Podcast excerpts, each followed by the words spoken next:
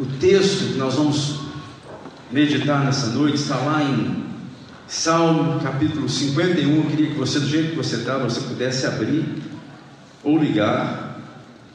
51, 10. A palavra do Senhor diz assim. Amém? Os irmãos acharam? Vou esperar. Um, dois, três. Acharam? Cria em mim, ó Deus, um coração puro e renova dentro de mim um espírito inabalável. Não me repulses da tua presença, nem retires o teu Santo Espírito. Agora quero convidar você aí comigo lá em Provérbios, capítulo 4, a partir do versículo 23. Provérbio, Provérbios 4, 23 diz assim: Sobre tudo o que se deve guardar, guarda o coração, porque dele procedem as fontes da vida. Vou ler outra vez. Sobre tudo que se deve guardar, guarda o coração, porque dele procedem as fontes da vida. Amém? Você pode dar glória a Deus? A Bíblia diz que entre tudo, absolutamente tudo que nós devemos guardar, nós devemos guardar o nosso coração. Antes de você se preocupar, talvez com o seu corpo, antes de você se preocupar com o estereótipo, antes de você se preocupar com o futuro, das coisas que porventura virão sobre a sua vida, Antes de tudo, nós devemos guardar e nos preocupar com a condição do nosso coração. Porque nada, nada, absolutamente nada, pode ser, é, ter bom êxito se nosso coração não estiver bem, não é verdade? Se a nossa alma, porque o coração, na verdade, é esse músculo aqui, né, mas é uma analogia que a Bíblia usa para descrever a condição do nosso interior, a condição da nossa alma. Quando a Bíblia fala sobre coração, ela está apontando para a alma do ser humano. Então, Jesus fala a mesma coisa, de uma, talvez de uma forma diferente. Ele fala assim: ó, que vale, o que vale o homem ganhar o mundo inteiro e perder a sua alma. Então, nós temos que guardar né, o nosso coração. E eu sei que muita gente, muita, mas muita gente, tem andado esses dias e o seu coração não está legal, não está bem. É nessa noite a oportunidade, o Senhor te trouxe aqui nessa noite, porque o restaurador dos corações quer tocar. O restaurador dos corações quer colocar a mão de poder e glória sobre a sua vida. Amém? Quem recebe? Amém. Deus, Ele é extraordinário. Deus, o nosso Deus que nós servimos, Ele é admirado e as suas obras são admiráveis. O salmista diz lá no Salmo 139 o seguinte: Graças te dou, visto que por um modo assombrosamente maravilhoso me formaste. E ele fala mais: As tuas obras são admiráveis. As obras de Deus são admiráveis. É só você olhar o corpo humano, é só você olhar, olhar e começar a prestar atenção ao seu redor. Você vai ver o poder de Deus, a glória de Deus em tudo que foi formado. E uma das coisas que foi formada e que é admirável é o coração. O órgão, o coração, e eu queria trazer algumas coisas que são interessantes que falam muito bem desse órgão, né, que é o nosso coração. Você sabia que o coração humano ele bate, né? E o coração ele tem do recém-nascido ele bate mais ou menos. Isso é bom para que as mães não fiquem muito preocupadas, né? Porque ela fica, né? Às vezes as mães colocam a mãozinha assim no peito da criança e falam, mas o coração parece que está batendo rápido demais. O coração do recém-nascido ele bate 120 é, vezes ao minuto. Então é muito, mas muito mais rápido do que o nosso coração de um adulto. Um coração de um adulto ele bate aproximadamente 72 vezes em um minuto. Outra coisa interessante sobre o coração: o coração bate aproximadamente 104 mil vezes no dia. Tenho certeza que você nunca parou para contar? Não é verdade? Talvez você nem pensou nisso, mas é verdade. Ele bate 104 mil vezes aproximadamente durante o dia. Ele bate 35 milhões de vezes ao ano o coração humano. E ao decorrer do curso de uma vida, ele bate aproximadamente 2,5 bilhões de vezes. É muita batida, não é verdade? Muita batida. O coração das irmãs, das mulheres, é um pouco mais acelerado. Sabia disso? Ele bate oito vezes a mais do que o coração do homem. Uma curiosidade legal isso, né? Outra curiosidade interessante, dizem, não sei se é verídico ou não, mas dizem que o coração do apaixonado, às vezes ele bate em sincronia com o seu amado ou a sua amada, tá? Não sei se é verdade, mas outra coisa interessante é que sorrir, se alegrar, faz bem para o coração. Amém? Então você dá um, sorriso aí para o seu irmão do lado, aí, em nome de Jesus. Né? Dá um sorriso aí, irmão. Deixa eu ver. Faz bem para o coração, é. A falta de sono, tá? os estimulantes. O pessoal que gosta do café aí aumenta o batimento cardíaco. Tá? Aquele pessoal que gosta de tomar o, aqueles negócios aí, como é que chama? O Red Bull, né? Que negócio aí é perigoso, aumenta o batimento cardíaco. Mas, infelizmente, existem sim enfermidades e um dia nós, para quem não sabe, nós estamos tendo oração na, na nossa sede campestre todos os dias, de segunda a sábado começando 5 horas da manhã até às 6 da manhã, depois tem um café muito abençoado, muito bem preparado, com muito carinho, né? Então, todos estão convidados a estar orando conosco. Se a gente tiver de aumentar o café, vai ser muito bom, não vai ter problema nenhum. Mas numa dessas é, idas da minha casa para esse lugar de oração, eu já coloco ali no rádio para saber o que está acontecendo e tal e aí vi um dia o comercial e esse comercial começou a passar vários dias porque eu estava sintonizando na mesma rádio e esse comercial falava sobre o coração. E interessante que me chamou a atenção que nesse comercial falava que nos Estados Unidos da América tem mais ou menos todos os anos 5 milhões de afetados com enfermidades cardíacas. E o mais assim, assustador disso tudo, desse número, é que muitos deles nem sabem. E quais são os sintomas? Os sintomas são que eles começam a sentir um cansaço, uma falta de força, uma falta de disposição, e às vezes estão lidando com essa questão e não sabem que é uma doença, é um, talvez uma válvula que pode ser facilmente trocada, porque hoje a tecnologia, né, a ciência, a medicina evoluiu muito e fazem esse tipo de cirurgia com muita facilidade. Então, isso, quando eu estava ouvindo no rádio sobre esse, fato, me veio ao coração a condição espiritual de muita gente. Espiritualmente, muita gente está dessa forma, cansado. Muita gente está assim, sem, sem força, sem disposição, sem poder sair da condição né, de inércia.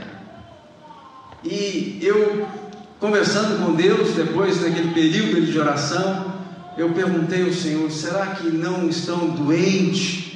doentes espiritualmente, é por isso que não estão conseguindo ter força para caminhar. E o Senhor começou a ministrar ao meu coração naquela manhã sobre, sobre algumas enfermidades do coração. Algumas enfermidades espirituais que têm impedido o povo de Deus de correr, têm impedido o povo de Deus de, de ser tudo aquilo que Deus quer que nós sejamos. Eu queria falar de algumas nessa noite, E queria que você pudesse prestar atenção, porque de repente você que talvez está sentindo cansaço aí, talvez você não está tendo força, você não está tendo disposição, você não está tendo mais né, condição muitas vezes, talvez de servir a Deus, porque você se sente pesado, cansado. Talvez você, espiritualmente falando, você pode estar com um problema de coração. E nós servimos um Deus que cura e restaura, amém? E nós queremos que aquele que restaura os corações, ele está aqui nessa noite. Então eu queria que você pudesse prestar atenção, eu queria passar algumas coisas para você. Primeira enfermidade que faz com que pessoas possam né, passar e ter esses sintomas é o que nós chamamos de pecado. Pecado faz com que as pessoas possam parar. E eu queria dar o um exemplo do nosso amado irmão Davi. A Bíblia diz que um dia Davi, ele, ele levantou tarde. Eu creio que ele levantou assim por volta de uma hora da tarde. A Bíblia diz que era o tempo que os reis saíam às guerras. Davi levantou do seu leito e ele come, começou a passear no terraço do seu, da sua casa real. E ele deparou com uma jovem muito bonita, linda. Ela estava se banhando, como ele estava no alto do, do da, da, da, sua casa, ele tinha uma vista panorâmica, ele viu aquela moça, aquela, aquela mulher tomando banho, e ele vai e chama os seus soldados e pergunta quem é ela. Ah, é Betseba, é a mulher de Urias. E Davi manda chamar, e a Bíblia diz que ele deita-se com ela, ele tem relação com essa mulher, e essa mulher, ela sim, ela engravida. Mas só que ele sabia o que a lei dizia: aquele que comete adultério, ele tinha que morrer. E ele sabia disso. E a mulher manda falar com Davi: Ó, deu problema, estou grávida. E ele chama, ele manda chamar o seu marido, preste atenção, alguns conhecem a história, outros não. Urias vem e o Urias se sente honrado de comparecer diante do rei, e, e o rei começa com uma conversa mole, perguntando como é que está a batalha, como é que está como é que tá a campanha, está tudo bem, está acontecendo isso, está bem. Então, então eu queria que você pudesse ir para sua casa, mas Urias não vai para sua casa, porque a intenção de Davi é que ele pudesse descer, deitar com a sua mulher, para que ele pudesse jogar a culpa para Urias, ou seja, não aconteceu nada, não fiz nada, o filho é dele, só que Urias era um homem nobre, ele fala assim: a tenda do Senhor está no sereno, meu, meu senhor Joabe está lá dormindo ao léu, como eu poderia descer e deitar com a minha esposa? Então ele ficou com os soldados na porta da casa real. Mas aí Davi fala assim: então vamos fazer o seguinte, vou chamar ele aqui, nós vamos tomar um, um, um goró junto, uma, um negócio lá, um vinho, porque ele vai ficar bebão e vai voltar e vai deitar com a sua esposa. E ele, mesmo né, tomando ali o vinho, ele não deita com a esposa. Então, a última tentativa foi o seguinte: eu vou escrever uma carta, e foi isso que ele fez. Ele escreveu uma carta, no punho de Urias, ele coloca a carta na sua mão e fala: entrega a Joab. E Joab, lendo a carta, colocou Urias na frente da batalha para que ele pudesse morrer. Em outras palavras, Davi matou Urias. Por quê? Porque ele estava tentando cobrir um pecado. Interessante que quando as pessoas entram e, e começam a é, pecar sem temor a Deus, a palavra de Deus diz que o temor do Senhor é o princípio do saber. E as pessoas às vezes se acostumam com isso e vão vivendo a sua vida e não se, se, se, é, se prostram diante de Deus, apenas continuam fazendo, pensando que isso é normal, Deus perdoa, nós cremos na graça, isso é normal e, e a, vida, a vida vai passando e vai acontecendo, as pessoas elas começam a. Seu coração começa a endurecer com as coisas de Deus. Já não tem muito mais alegria com as coisas de Deus mais. Já não quer mais estar na comunhão dos irmãos, por quê? Porque nós nos sentimos hipócritas. Nós nos sentimos a pior pessoa do mundo porque a gente sabe, lá no fundo há um, um testemunho da pessoa do Espírito Santo, sabendo isso não agrada a Deus, isso não é bom, isso não vai te edificar, isso não vai fazer, isso não vai fazer bem para a sua vida, nem para a sua descendência. Se arrepende, muda de vida. Então as pessoas que estão vivendo dessa forma, elas não querem e o coração começa a endurecer. A palavra de Deus diz que um abismo chama um outro abismo. Um pecado nos, nos, nos leva a pecar de outra forma e assim sucessivamente. E foi o que aconteceu com Davi. Ele tentou matar o marido daquela mulher, nasceu a criança, ele começou a fazer o que ele tinha que fazer, até que um dia Deus chama o seu profeta para que pudesse ir até Davi. E o profeta chega diante do rei e fala assim: Eu quero contar algo ao rei. E o rei falou: Fale. E o profeta conta uma história. Em uma cidade havia dois homens. Um era pobre, outro era rico. O pobre só tinha uma cordeirinha que ele cuidava dela como uma filha. E o rico tinha muitas, muitas. Vindo um homem de fora, um visitante, um viajante, ele, o homem rico pega a cordeirinha do homem pobre, mata e oferece ao homem. Quando Davi ouviu essa história, a Bíblia fala que se acendeu a ira de Davi, ele ficou bravo, nervoso, e ele fala assim: Esse homem tem que morrer. O profeta Natan olha para ele e diz: Tu és um homem, tu és um homem. E a Bíblia fala que Davi ele se ele se arrepende, ele fala assim: pequei contra Deus. Mas e a gente sabe da história, da consequência do que aconteceu. Mas com certeza pecado tem feito que pessoas se apartem cada vez mais de Deus. E a gente precisa entender que só tem uma solução para o pecado. Solução do pecado é o sangue do Senhor Jesus Cristo. Solução do pecado é arrependimento. A solução do pecado é confissão. Pequei contra Deus, pequei, fiz o que é mal diante dos olhos do Senhor. E o pecado ele não pode ser colocado de uma forma, ele tem, nós temos que ser específicos quando nós confessamos a Deus. Eu peguei dessa forma, eu errei dessa forma, eu fiz o que é, o, que é mal diante do Senhor de, dessa forma, e nós temos que verbalizar aquilo que nós fizemos de errado e pedir perdão ao Senhor e se arrepender genuinamente, verdadeiramente. Tem pessoas que pensam que somente falar do que aconteceu é o suficiente. Não é o suficiente. Nós precisamos pedir perdão e nós precisamos de fato, nós, de fato, nós precisamos que o sangue do Senhor Jesus, que perdoa todos os nossos pecados, possa estar sobre as nossas vidas. Amém, igreja? Sem derramamento de sangue não há remissão de pecado.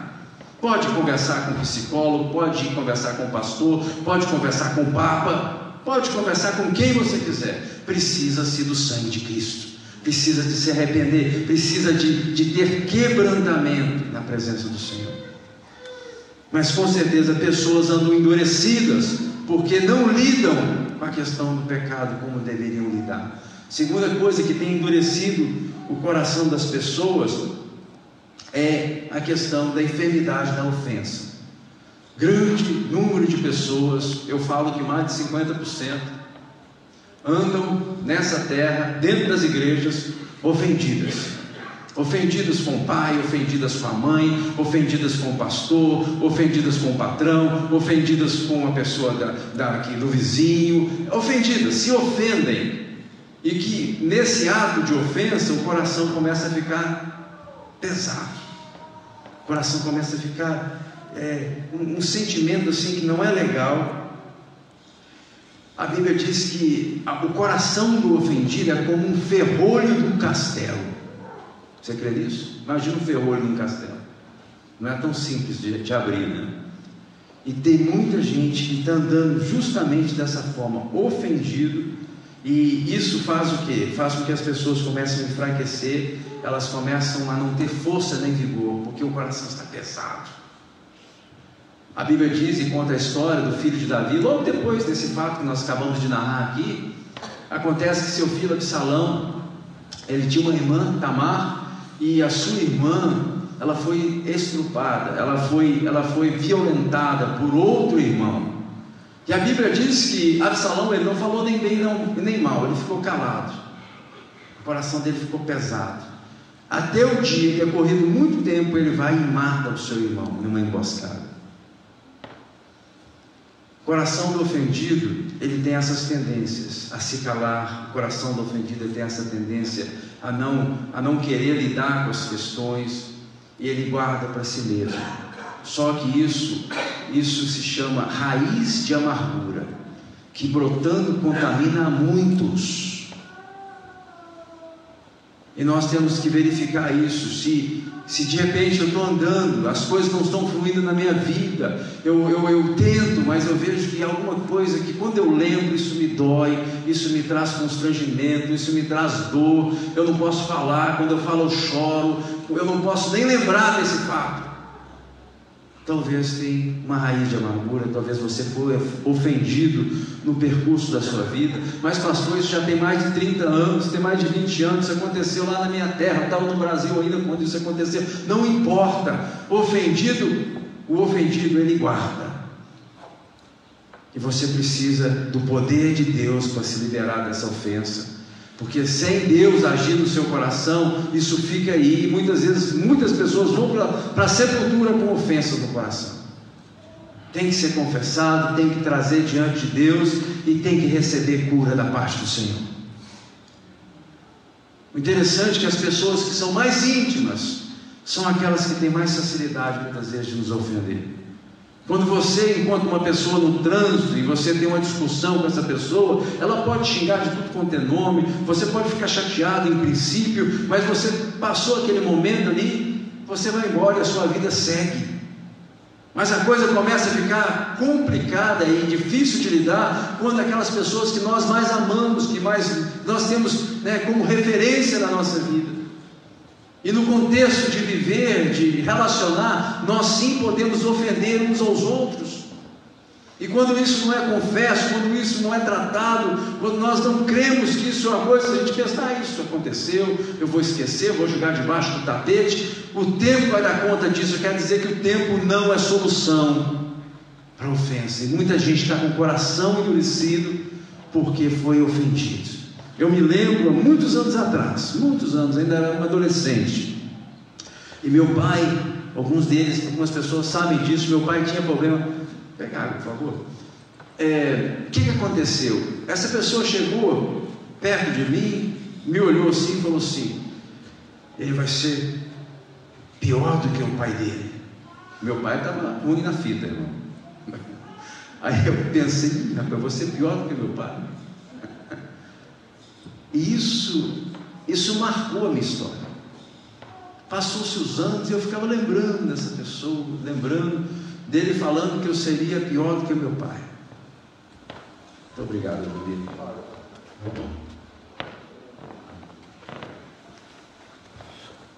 Está melhor. E os anos passaram, passaram. Enquanto eu não liberei essa pessoa, esse pensamento não parou de me incomodar. Eu tenho certeza que vocês, muitos de nós aqui nessa noite, receberam palavras de morte, palavras que não foram edificantes, e vocês talvez gravaram e pegaram essas palavras, e talvez essas palavras até hoje estão é, atrapalhando a sua caminhada. Sabe o que se chama isso? Ofensa. Você foi ofendido. Isso te marcou. Como é que nós vamos lidar com isso, pastor? Nós temos que liberar perdão em nome de Jesus.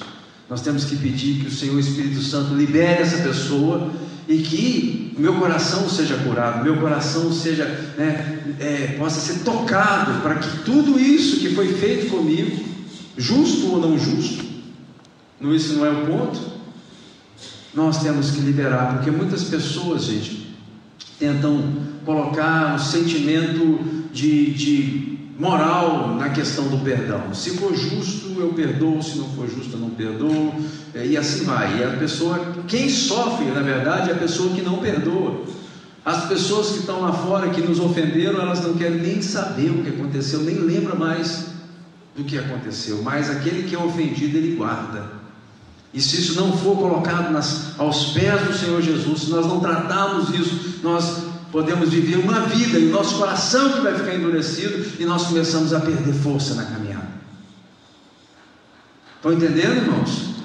Isso tem que ser levado aos pés da cruz. Nós não podemos pensar que somente o tempo e as circunstâncias vão tratar desses assuntos que não é assim. E isso faz com que o coração das pessoas fiquem sim perturbados, né? endurecidos. Outra coisa, outra enfermidade que tem levado muitos a perecer na caminhada se chama incredulidade. A incredulidade ela tem a ver com, com, né, com a, a, impossibilidade muitas vezes que nós vemos em tudo. Nós né, desprezamos muitas vezes aquilo que Deus fala. Palavra de Deus, nós às vezes colocamos os nossos olhos nas pessoas, sem entender que Deus fala através de pessoas. Deus está falando contigo nessa noite. Está falando aí questões da sua alma, questões do teu coração que precisa ser tratada. E às vezes, quando há essa incredulidade, nós podemos sim não, não atentar aquilo que Deus está falando, nós podemos desprezar aquilo que Deus está falando, né? nós podemos ser contaminados. E o exemplo de incredulidade na Bíblia que eu estava pensando, qual o exemplo de incredulidade que veio ao meu coração foi de Esaú, o irmão de Jacó. O sujeito, ele, a Bíblia diz que ele era caçador, e ele, ele o seu irmão era pacato e ficava na tenda, porém ele era caçador e, e, e saiu um dia desses das suas caçadas, ele volta e ele estava faminto, com muita fome. E seu irmão Jacó estava preparando uma sopa, um guisado, uma coisa assim muito saborosa. E ele fala assim, mano, o negócio aí tá bom, hein? Eu posso comer? Posso tomar? Não, não pode. Me vende o seu direito. Né? O direito que ele tinha, porque ele era o filho primeiro. E ele falou assim: tá bom, o que eu vou fazer com isso mesmo? Eu estou quase morrendo aqui de fome, isso para mim não serve para nada. E ele vendeu o seu direito a Jacó, e a Bíblia diz lá em Hebreus que ele foi desprezível, impuro. A Bíblia chama esse homem por esse ato de incredulidade. Ele desprezou aquilo que Deus tinha dado para ele.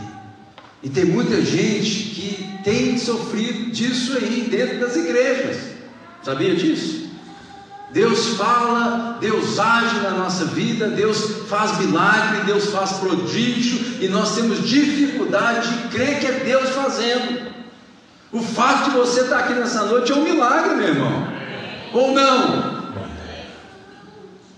Não permita que a incredulidade te pegue, porque a incredulidade ela começa a endurecer o coração das pessoas. A Bíblia diz: Não haja em vós perverso coração de incredulidade que vos afaste do Deus vivo. A incredulidade bate de frente com a fé. A fé fala assim: vai dar certo na sua vida. A incredulidade fala assim: não vai dar mais nunca. A fé fala assim: vai que eu sou contigo. A incredulidade fala assim: mas não vai, mas se você vai, você vai ficar. E o pior de tudo que a incredulidade, ela não dá crédito a Deus. Ela não dá crédito à palavra de Deus. E isso faz com que as pessoas comecem sim a do coração, de desânimo. A Bíblia diz que sem fé é impossível agradar a Deus. E Deus, Ele na verdade, se eu sou um homem incrédulo, se eu sou uma mulher incrédula, como que eu vou agradar o Senhor com a minha postura? E nós somos desafiados dia após dia a ter passos de fé e dar passos de fé. Só que muitos já estão contaminados, os seus corações estão contaminados com isso que se chama incredulidade. Isso é sério, irmãos. Por quê? Porque isso vai contaminando. E às vezes a palavra já não entra mais no coração, já não quero orar mais, já não quero jejuar mais, já não quero buscar a presença de Deus mais, vou até no culto, mas vou assim quase arrastado. Talvez o bicho aí, o, o vírus aí da incredulidade já pegou. Isso tem que ser tratado em nome de Jesus. Incredulidade é doença do coração, tem que ser, tem que haver perdão, pedir perdão ao Senhor, tem que haver confissão para que isso possa ser removido dos nossos corações. Outra coisa, né, o que acontece com tudo isso, as consequências disso que eu acabei de falar, são duas. Quando nós somos impactados na nossa vida com dificuldades, lutas que podem gerar sim alguma enfermidade do coração. E quando isso acontece, quando nós é, recebemos, e qualquer um de nós podemos estar lidando com isso hoje, nesse momento agora que eu estou falando aqui, pode acontecer duas coisas. Nosso coração pode ser através da palavra e da ministração da palavra de Deus, através do poder do Espírito Santo sobre as nossas vidas. Nosso coração pode ser quebrantado o nosso coração pode ser cada vez mais endurecido. Sério isso. O coração pode ser quebrantado ou o coração pode ser endurecido. O que, que é isso? O que, que é isso? Coração endurecido. É o coração diferente. É o coração frio. É o coração que, que falta liberar perdão. É a dificuldade que muitas vezes eu tenho de, de tratar com o que nós chamamos de reconciliação né? a dificuldade muitas vezes que nós temos de nos humilhar, a insatisfação que muitas vezes está permeando o coração das pessoas. Satisfação com o quê? Satisfação com a igreja, insatisfação com o marido, insatisfação com o patrão, insatisfação com o país. Quantas pessoas que a gente vê que é insatisfeito com o país, chega lá no Brasil, está insatisfeito com o Brasil, volta para a América, está insatisfeita com a América. Insatisfação. E o coração vai endurecendo, né? A pessoa começa a desprezar muitas vezes aquilo que está recebendo da parte do Senhor. Geralmente, aquele que tem o coração endurecido, ele tem dificuldade de lidar com autoridades. Ele tem muita dificuldade para lidar com, com as autoridades. E ele começa a ficar triste. Ele começa a perder o brilho. Ele per começa a perder a força ele começa a perder a motivação de andar com Deus, a motivação de ter comunhão com os irmãos, a motivação de, de estar no meio do povo de Deus. É sério isso, mas é uma realidade que acontece. Outra característica da pessoa que tem o um coração endurecido é o isolamento. Geralmente ele procura ficar só. Ele já não tem muita alegria em ficar com muita gente, ele quer se isolar, ele quer ficar na dele. Mas a pior de todas, amado e amada irmã, irmão, começa a perder amor. Para de amar as pessoas, ele para de amar a igreja, ele para de amar o próximo. E você pode ir atrás, porque ele foi contaminado, seu coração está endurecido. Outra coisa que pode acontecer quando nós recebemos a palavra de Deus, que eu espero que aconteça na sua vida a partir do dia de hoje, em nome de Jesus, amém? amém. É que seu coração seja quebrantado. E é o que o salmista fala e pede ao Senhor. Ele fala assim: ó, cria em mim, ó Deus, um coração puro e renova dentro de mim um espírito inabalável. Não me repulses da tua presença, nem me retires o teu Santo Espírito. Só se nós, somente nós recebemos um toque de Deus, a gente consegue lidar com tanto ataque, com tanta dificuldade, com tanta luta no nosso percurso da vida. Nós precisamos do toque sobrenatural de Deus, nós precisamos da pessoa do Espírito Santo, nós precisamos que Ele venha criar em nós. Criar é porque não existe. Não é verdade? Não existe. Tem que ser criado algo novo da parte de Deus. E isso tem que ser o Senhor Deus fazendo. Isso não é a obra de homens. Entende, igreja? Porque o homem, ele, ele, ele, ele caminha na justiça humana. Ele caminha na justiça própria, ele faz aquilo que bem parece aos seus próprios olhos, e às vezes tentando consertar uma situação, nós pioramos a situação muitas vezes. Agora, quando Deus toca os nossos corações, quando Ele faz essa obra que somente Ele pode fazer, aí a gente consegue lidar com tudo isso. E eu queria te dizer nessa noite que o restaurador de corações, Ele está aqui nessa noite. Ele quer tratar com essas questões da sua alma. Ele quer lidar com essas coisas que machucam tanto, seja por causa da incredulidade, seja por causa do pecado, seja por causa do que for, o motivo não importa. Importa que Deus quer curar, quer transformar e quer fazer diferença nas suas vidas, na minha vida. É tão bom servir a Deus e ver Deus transformando o nosso coração. Deus quer nos dar um coração novo. Na verdade, Deus quer fazer um transplante de coração em nós. Ele quer tirar o coração duro, um coração que é alheio às coisas de Deus, e Ele quer colocar em nós um coração contrito e quebrantado. E quer que a minha vida e a sua vida estejam na mão dele. E quando nós tivermos que lutar com essas dificuldades do percurso, né, seja o pecado, seja a ofensa, seja a incredulidade, que muitas vezes lidamos com isso e lutamos com isso, Ele quer que nós possamos, mesmo que não haja em nós força para que nós possamos vencer, nós possamos orar e pedir a Deus, como o salmista pediu e orou. E ele fala: Cria em mim um coração contrito, um coração quebrantado, renova dentro de mim um espírito inabalável.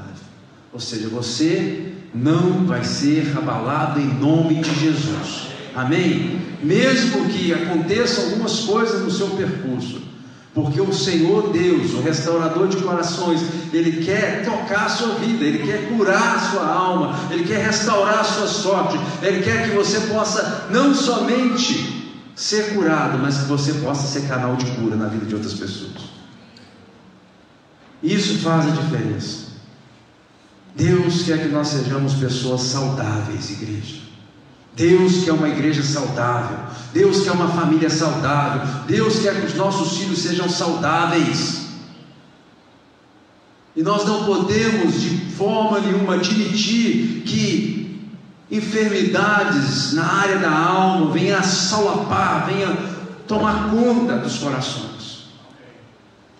Isso tem atrasado a obra, isso tem atrasado o percurso, isso tem atrasado muitas vezes aquilo que Deus quer fazer nas nossas vidas.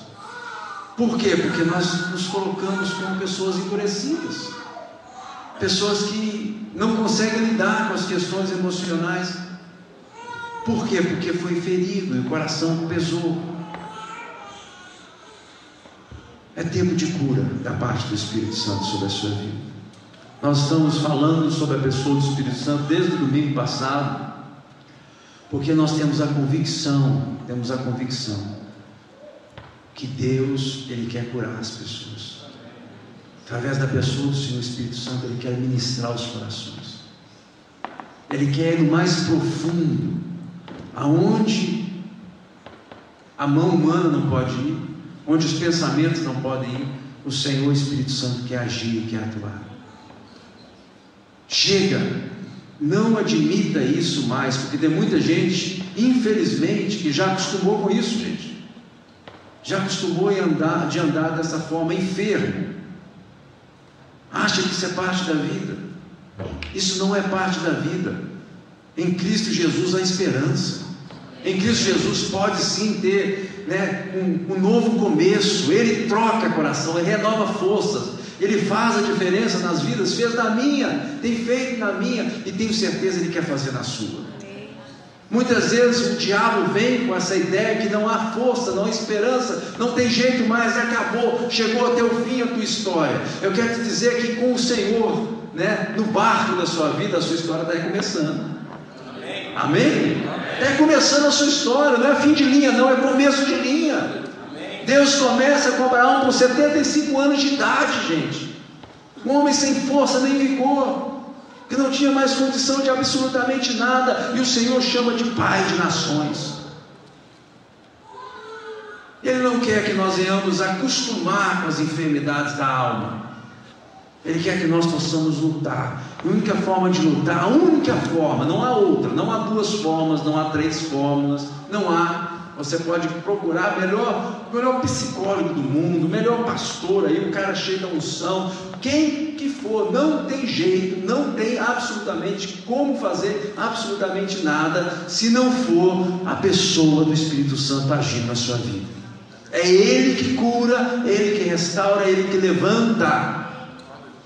É Ele que dá esperança ao desesperançado. É Ele, é a pessoa do Espírito Santo. Queria te fazer uma pergunta nessa noite, antes de nós terminarmos. Como é que está? Como é que está a condição do teu coração? Como é que está aí? Como é que está a sua alma? Como é que está o seu interior? Está bem? ou precisa ser curado? Se precisa ser curado, eu acho que você deve fazer mais ou menos o que o salmista fez. Ele viu a situação, e aquilo que nós, quando nós lemos o Salmo 51, justamente é uma oração que faz o salmista depois que ele é confrontado pelo profeta Natan. E ele começa a, a derramar o coração dele na presença de Deus. E o que nós acabamos de ler é uma oração, é um clamor, um pedido a Deus, para que o Senhor pudesse criar um coração novo nele. Queria que você ficasse de pé em nome de Jesus.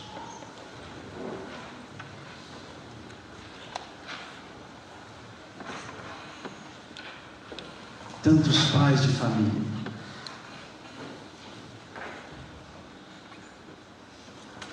tantos filhos, tantos amigos já não andam junto mais hoje, porque foram contaminados. Eu queria, em nome de Jesus, eu queria que você entendesse o que, é que eu quero ministrar na sua vida nessa noite. A palavra do Senhor ela é bem clara. E ela nos chama para que nós possamos ter uma vida abundante. Promessa do Senhor: Eu vim para que tenhais vida, não como uma planta, não como um, um ser vivo qualquer, mas Ele fala bem claramente: Eu vim para que tenhais vida e a tenhais em abundância. Se tem coisa que tem perturbado a nossa alma, essas coisas têm que ser confrontadas e nós precisamos pedir cura ao Senhor. Nós não podemos e nós não devemos nos acostumar com a enfermidade, seja de ordem física, seja de ordem emocional, ou até mesmo questões espirituais. A mão do Senhor não está encolhida, diz o Senhor, para não curar.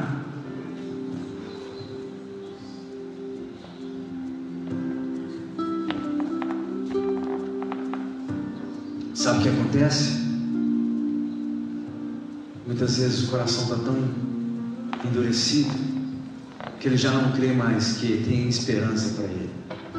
Quero te dizer nessa noite, amado e amada, tem esperança para você. Tem esperança para você que está nos assistindo pela internet. Tem esperança, Deus não desistiu de você. Muitas vezes nós nos desistimos de nós mesmos, mas eu quero te dizer que o Deus Todo-Poderoso, o Deus que eu sirvo, Ele não desiste de você. Por quê? Porque você é precioso, você é preciosa diante dos olhos do Senhor. Amém. Mesmo que haja fraqueza, mesmo que não haja mais vigor, mesmo que não haja mais esperança, que você pense, eu quero te dizer, em Cristo Jesus tem força e tem esperança, e tem vigor. Ele fala assim que os jovens se cansam, mas aqueles que esperam no Senhor sobem como águias. Aleluia! É o Senhor que faz isso, gente. É o Senhor que renova a força daquele que não tem nenhum vigor mais para caminhar. É o Senhor que cura os corações. O que eu tenho que crer, eu tenho que crer que o Senhor não mudou, Ele não muda. E eu não quero ser como Esaú, que desprezou aquilo que Deus me deu por uma, por uma sopa.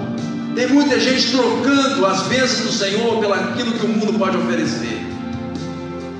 Tem muita gente trocando as coisas de Deus pelas lentilhas do mundo. Eu quero, em nome de Jesus, que você se arrependa nessa noite. Que você possa voltar a caminhar com o Senhor. E o Espírito Santo de Deus, o mesmo Espírito que levantou o Senhor Jesus entre os mortos, Ele está aqui nessa noite. Não é porque eu estou falando, é porque Ele prometeu na palavra dele. Ele disse: quando dois ou mais reunidos no meu nome, aí estou. Eu não estarei, eu estou, diz o Senhor. Eu estou, porque Ele não está sujeito ao tempo, ao espaço. Ele não está limitado às limitações humanas.